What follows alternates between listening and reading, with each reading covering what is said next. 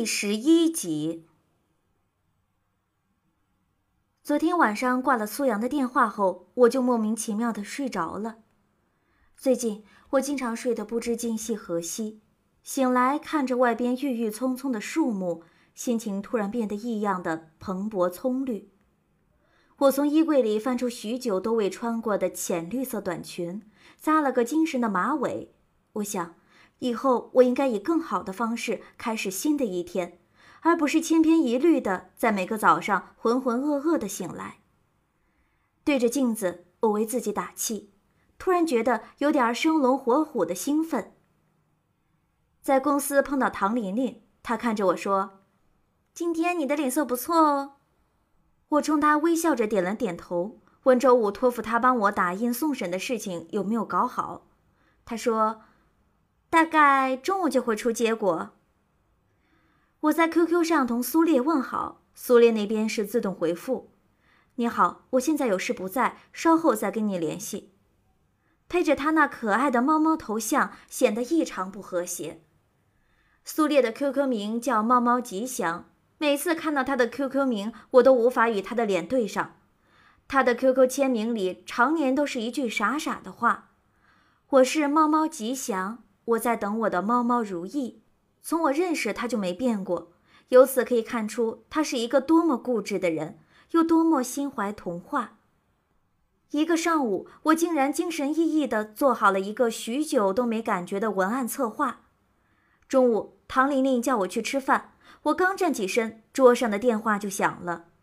我接起来，听到主编的声音，他说：“你来我办公室一趟。”我让唐玲玲先去吃饭，然后一个人忐忑地推开主编办公室的门。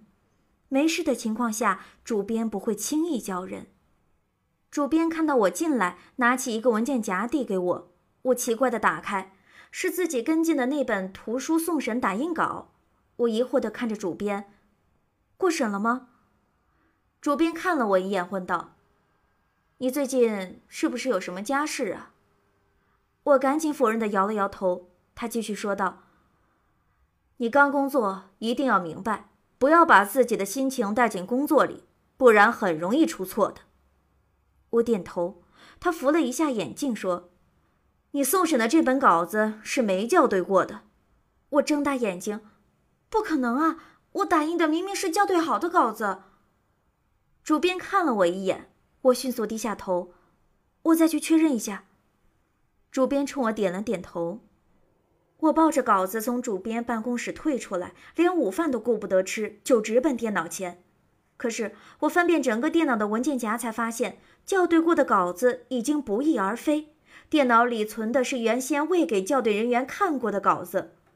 在并不炎热的天气里，我的头顶竟然冒出细密的汗珠。我一遍一遍的反复寻找，都未果。最后，我颓然的。倒在椅子上。唐玲玲吃完饭回来，看到我这个样子，吓坏了，摇着我问：“老师，你怎么了？怎么了？”我抓住唐玲玲的手，像溺水的人抓住了最后一块浮木，焦急的问：“玲玲，上周让你帮我看的打印稿，你没弄错吧？”唐玲玲奇怪的看了我一眼，说：“没啊，打印完我就放在文件夹里，送到主编办公室了呀。怎么了？”出什么事了吗？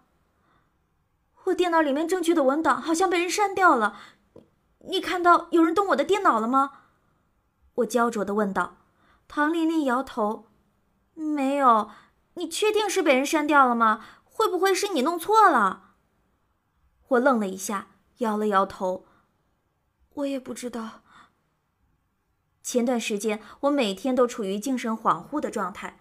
可是我明明记得有些事情自己是真的做过，特别是工作，我一直都觉得自己是新人，所以很怕出错。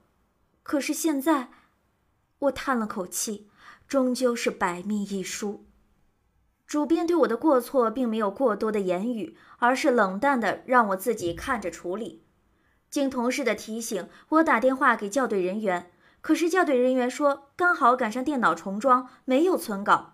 唯一有的是自己打印出来的，在纸上校对过的稿子。我二话不说，请了假，打车跑过去取。可是等我急匆匆的取回来，才发现要面对的另外一个问题就是，我要自己对着纸张在电脑的文档里修改。纸张上密密麻麻的红色让我头昏眼花，可是根本没有别的办法。于是整个下午我都坐在座位上一动不动地改正错字。期间，主编有过来问候几句，然后我又被蒋岩叫到办公室训了一通，因为我手里的一本图书耽搁了公司计划的一批一系列图书的出版计划。本以为是个不大不小的错误，却没想到牵扯到其他，想来我更是着急。我连 QQ 群里苏烈他们因张娜拉的消息闹翻了天也不顾了，只一心一意的修改错误。蒋岩脸色铁青地说。不管你用什么办法，明天下午之前，我希望这批图书准时下场印刷。下班时，唐琳琳向我打了招呼，说要坐下来帮我一起改。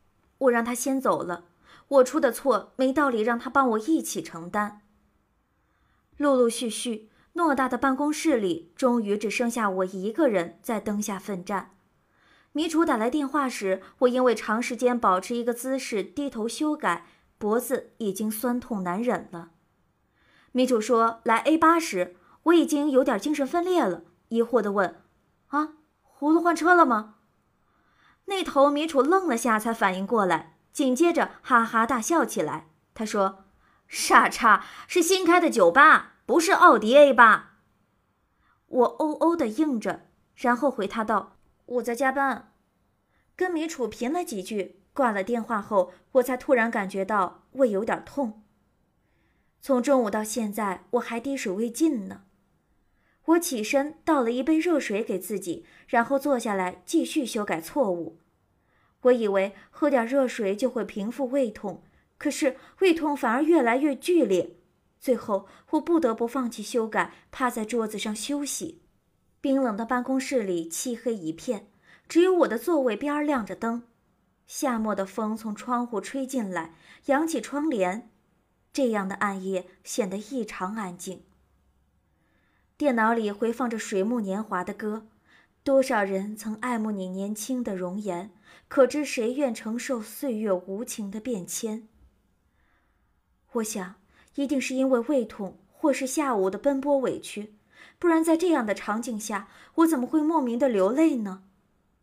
我忽然明白，几年前打电话跟我哭的苏烈了。那时他是不是也像我现在这样，一个人坐在办公室里，寂寞而荒凉？席慕容曾说过，与其在尘世中搜寻千年，不如在爱人肩头痛哭一晚。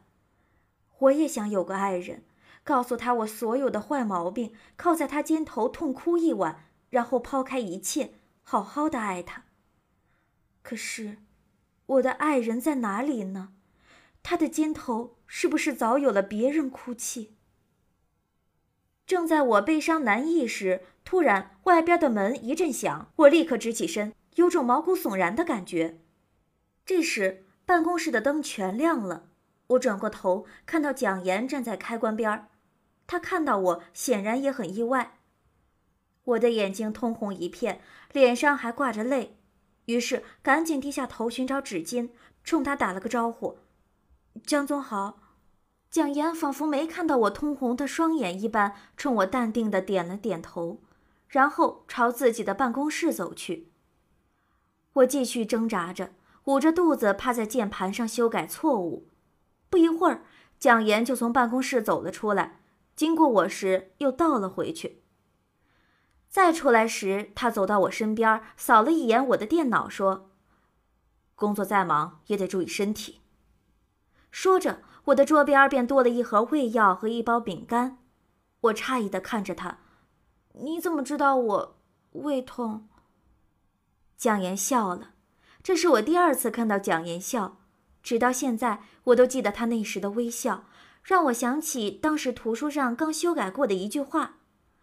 吹不散眉弯的一点春皱，那种清澈略带忧伤的微笑，这么多年我都没有再看到。他说：“你像瞎子一样弓在这里。”我讨好的冲他笑了笑。他手上搭着外套，白色衬衫在夜里显得格外温柔。那一刻，我突然语不成句，因为他穿着白衬衫站在原地微笑的样子，那么那么像陆其明。还好他说完话之后就转身走了，没看到我又涌上来的眼泪。我修改完整个文本内容时，低头看表，已经十点了。因为吃了药和饼干，所以胃痛舒缓了很多。我关了电脑，站起身，伸了个懒腰。我在寂静的楼道里走时，电话突然响起来，惊得我一身冷汗。我接起来，又是米楚。喂，洛师啊，加班加完了没？赶紧过来，就缺你一个了。我胃痛啊，姐姐。操，胃痛！姐姐这里有烧刀子，喝两杯就不痛了啊。滚你大爷的！我回家了。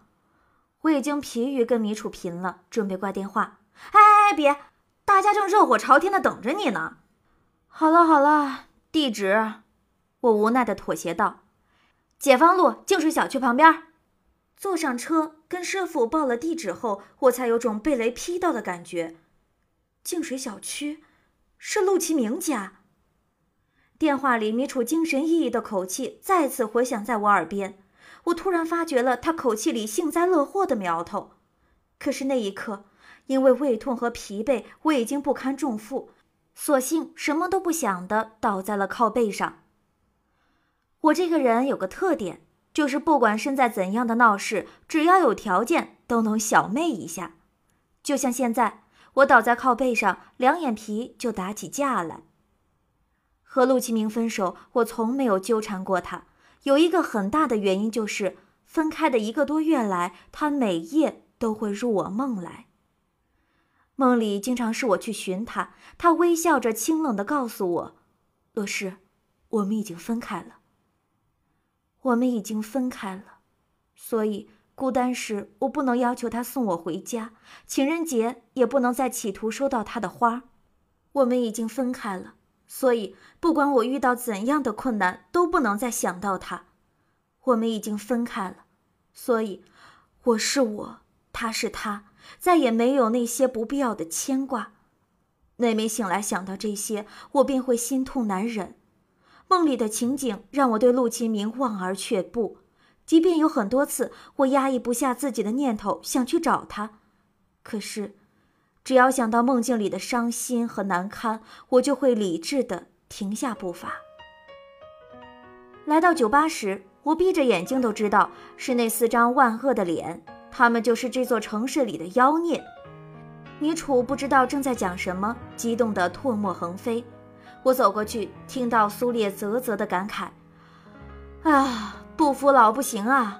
我真是不理解现在的年轻人的心思了。”千寻依旧是一副冷静的模样，慢悠悠地说道：“人生没有彩排，每天都是现场直播，可真他妈的刺激！”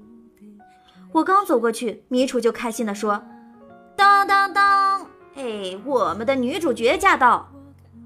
葫芦喝了口酒，看着我笑。我斜睨了米楚一眼，他推了推桌子上的果盘，说：“先吃点水果垫垫胃。”然后他又从包里拿出一盒胃药，喏，刚出去帮你买的。神经大条如米楚，却对我心细如发，我有点小小的感动。但米楚很快就把我的感动转走了。他说：“喂，考虑了一天一夜，你打算怎么办？”我愣了一下，转而意识到他说的是张娜拉的事。我把药吞咽下去后，冷静地说：“没有意义。”那些都是以前的事了。齐明既然和他在一起，就肯定知道他的过去，愿意接受他的过去。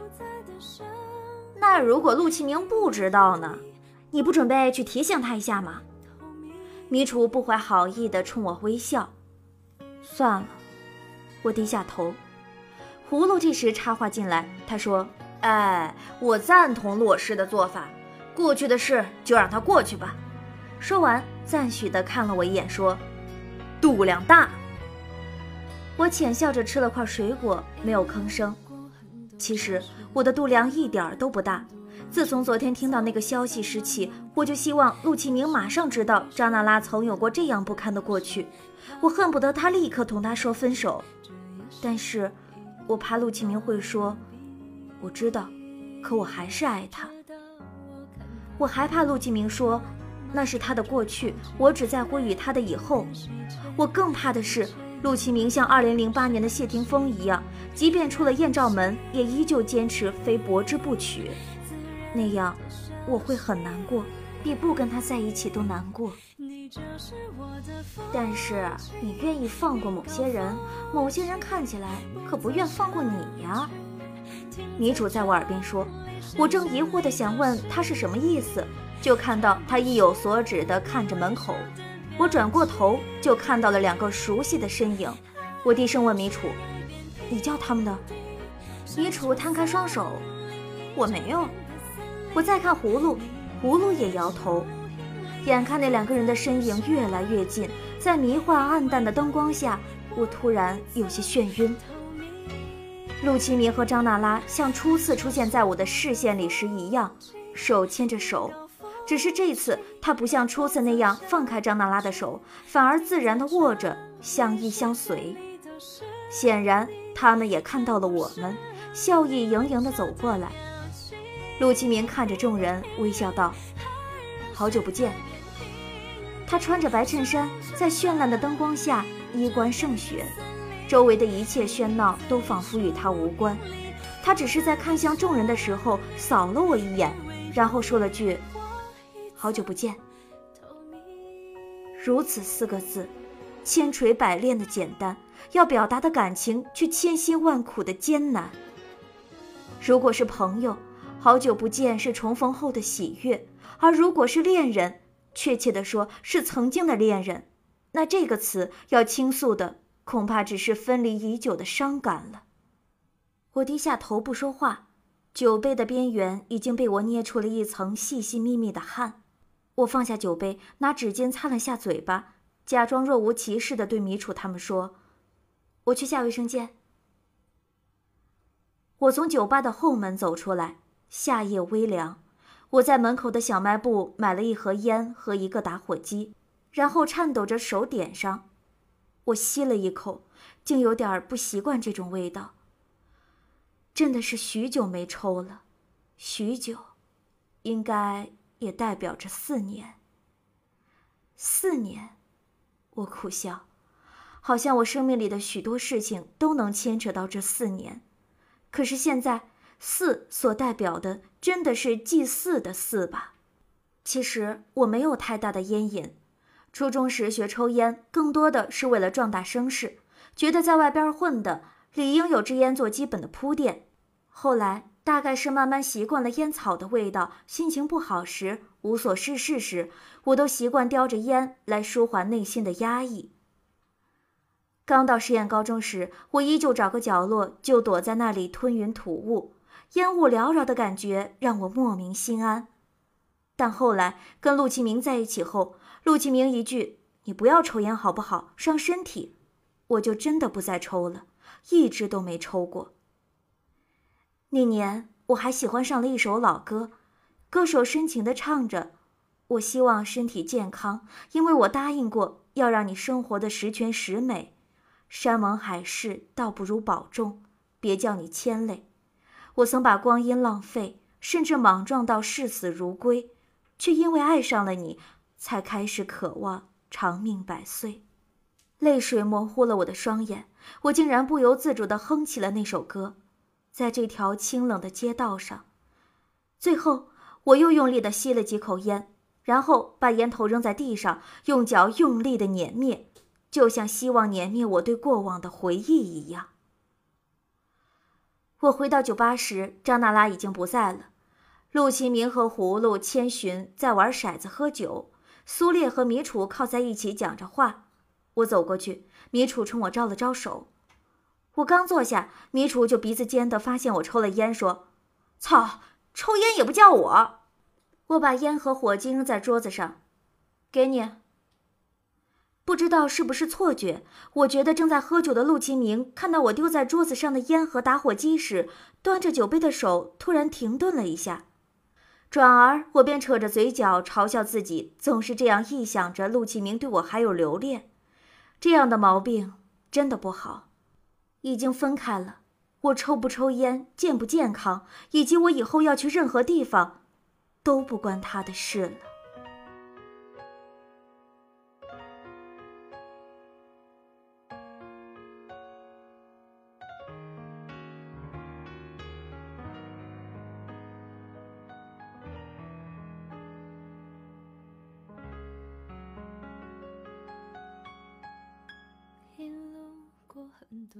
如果说林洛施对陆其明的感情已经渐渐的放开，那么接下来发生的一件事足以让林洛施对陆其明彻底死心。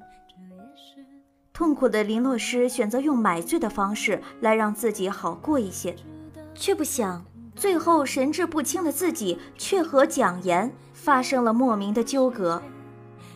都说破茧成蝶。处在感情谷底的林洛施会选择放弃旧的恋情，开始一段新的恋情吗？欢迎收听有声小说《后来我们都哭了》，作者夏七夕，播讲袁小萌。本节目由蜻蜓 FM 独家出品。